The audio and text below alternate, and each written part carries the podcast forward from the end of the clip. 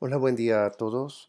Hoy hablaremos sobre la preparación para la venida del Mesías.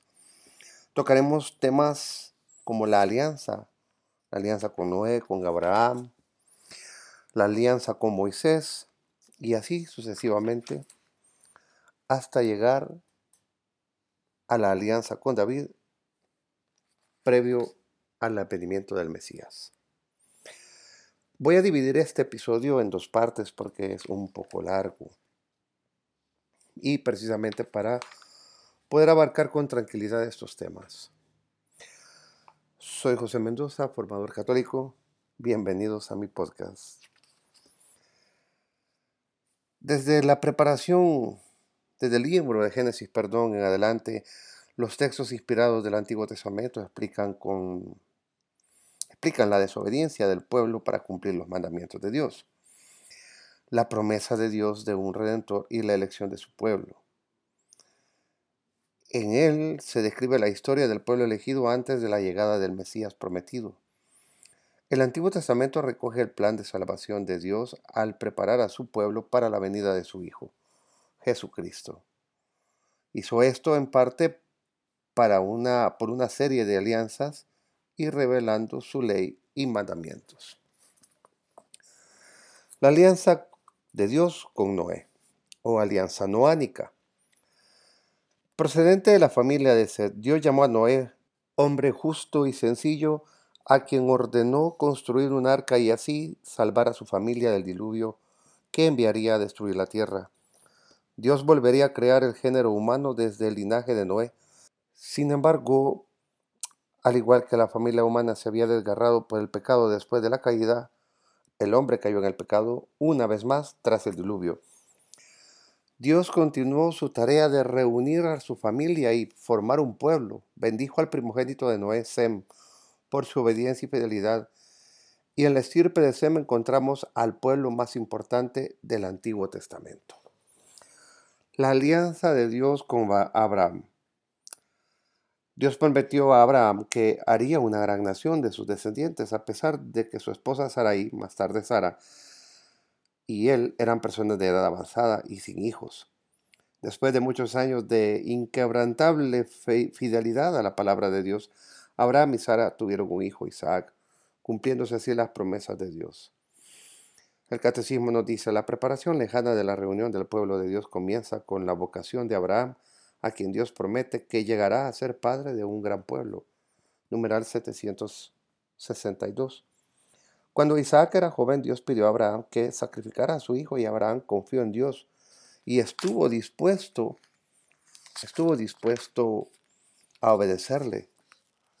Cuando llegó el momento en que Abraham debía realizar el sacrificio de Isaac, un ángel le llamó diciendo, no alargues la mano contra el muchacho ni le hagas nada, Ahora he comprobado que temas a Dios, ¿por qué no te ha reservado a tu hijo, a tu único hijo? Desde los primeros tiempos los cristianos han entendido el sacrificio de Isaac como tipo de sacrificio de Cristo. Abraham fue fiel y estuvo dispuesto para sacrificar a su único hijo, y su hijo estuvo dispuesto a sacrificarse si su padre lo quería. La alianza de Dios con Abraham se cumplió parcialmente a través del pueblo de Israel, que fue llamado por Dios para ser luz de las naciones. Pero solo con la venida de Jesucristo, el mismo descendiente de Abraham, se cumplió completamente la alianza de Dios. Porque en Cristo y a través de su iglesia se vuelve a llamar al mundo entero a la comunión con Dios. La alianza con Moisés, de Dios con Moisés. En el tiempo de Moisés los israelitas se habían convertido en esclavos en Egipto. Era una época sin esperanza y los descendientes de Abraham, llamados israelitas por el, por mismo, por el nieto, perdón, de Abraham, Israel, fueron condenados a su aniquilación. Pero Dios no se había olvidado de su pueblo ni de sus promesas. Llamó a Moisés para rescatar a los israelitas. La escritura nos dice, el clamor de los hijos de Israel ha llegado a mí y he visto cómo los tiranizan los egipcios. Y ahora marcha, te envío al faraón para que saques a mi pueblo, a los hijos de Israel de Egipto. Éxodo 3.9. Cuando Moisés le preguntó, Dios reveló quién era y su nombre. Yo soy el que soy y ya ve. Siguiendo las instrucciones de Dios, Moisés volvió a Egipto y su soberano, el faraón, declaró, Así dice el Señor Israel es mi hijo primogénito. Yo te digo, deja salir a mi hijo para que me dé culto. Si te niegas a dejarlo salir, yo daré muerte a tu hijo primogénito. Dios sabía que el faraón no iba a obedecer, por lo que dijo a Moisés que enviaría las diez plagas, una tras otra, diseñadas para cambiar la opinión del faraón. La última plaga fue la peor. El ángel de la muerte pasó por todo Egipto matando a todo hijo primogénito, incluyendo al del faraón. Los israelitas, sin embargo, se salvaron de esta plaga porque siguieron las instrucciones de Dios. Tomaron corderos jóvenes sin manchas o huesos rotos y los sacrificaron, comiendo la carne y rociando con sangre los dinteles y las jambas de sus puertas. El ángel de la muerte pasó por todas las casas que estaban marcadas con la sangre del cordero y permitió que el primogénito de cada casa viviera. Esta fue la primera fiesta de Pascua y se ha celebrado cada año como recuerdo de cómo Dios salvó a su pueblo. El faraón cedió y Moisés llevó a los israelitas fuera de Egipto a través del Mar Rojo, milagrosamente dividido en dos. El ejército egipcio a quien el faraón había enviado después de dejar marchar a Israel, se ahogó en sus aguas. En el monte Sinaí Dios habló a su pueblo a través de Moisés. Ahora, pues si de veras, de veras me obedecéis y guardáis mi alianza, seréis mi propiedad personal ante todos los pueblos, porque mía es toda la tierra, seréis para mí un reino de sacerdotes y una nación santa. A Israel, hijo primogénito de Dios entre todas las naciones, se le asignó la tarea de llevar a Dios a todas las demás naciones. El plan de la alianza de Dios para reunir a la humanidad siguió avanzando.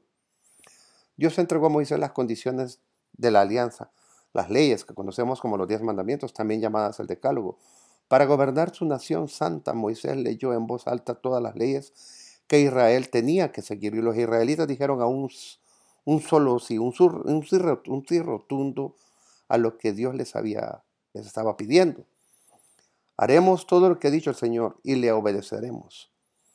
En la promesa hecha a Abraham, nos dice el catecismo, y en el juramento que le acompaña, Dios se compromete a sí mismo sin revelar su nombre. Empieza a revelarlo a Moisés y lo manifiesta a los ojos de todo el pueblo, salvándolos de los egipcios. Se cubrió de gloria. Desde la alianza del Sinaí este pueblo es suyo y debe ser una nación santa o consagrada, que es la misma palabra en hebreo, porque el nombre de Dios habita en él numeral 2810 del Catecismo. Después de esta alianza, Dios entregó a Moisés las tablas de piedra en las que había escrito los mandamientos. También le dio instrucciones para construir el tabernáculo, una tienda móvil utilizada como templo que los israelitas se, se llevarían a la tierra prometida. Y el arca de la alianza, una caja decorada que contenía las tablas de piedra y servirían como trono de Dios, su morada entre los hijos de Israel. No se necesitó mucho tiempo para que los israelitas rompieran su alianza con Dios. Incluso antes de que Moisés volviera al monte Sinaí con los diez mandamientos, los israelitas habían fabricado un ídolo y le adoraban, el famoso becerro de oro. Podemos ver paralelismos entre los efectos de la desobediencia de Israel y, los efectos de la desobediencia de Adán y Eva. En cada caso, la comunión de alianza de Dios con el hombre se había perdido. Dios tenía la intención de que Israel fuera un reino de sacerdotes, que fuera luz para las naciones, para atraer a todos a la familia de Dios. Sin embargo, después de que Israel demostrara su infidelidad, cometió idolatría, cometiéndola. Dios creó una tribu separada de sacerdotes, los levitas, y como los israelitas habían demostrado que no podían superar las tentaciones de adorar a, a los dioses de, de otras naciones, recibieron una segunda serie de leyes destinadas a mantenerlos separados de las demás naciones. Bueno, voy a llegar hasta acá. Esta es la primera parte de este episodio. El próximo domingo daré continuación a esta, la segunda parte, y conclusiones al cuarto capítulo de introducción al catolicismo, así dando pie a iniciar con el quinto capítulo. Por favor, como siempre, les recuerdo, por favor, les pido me, me ayuden, compartan, comenten denle like, suscríbanse y todas esas cosas. Soy José Mendoza, formador católico. Buen domingo a todos y hasta la próxima.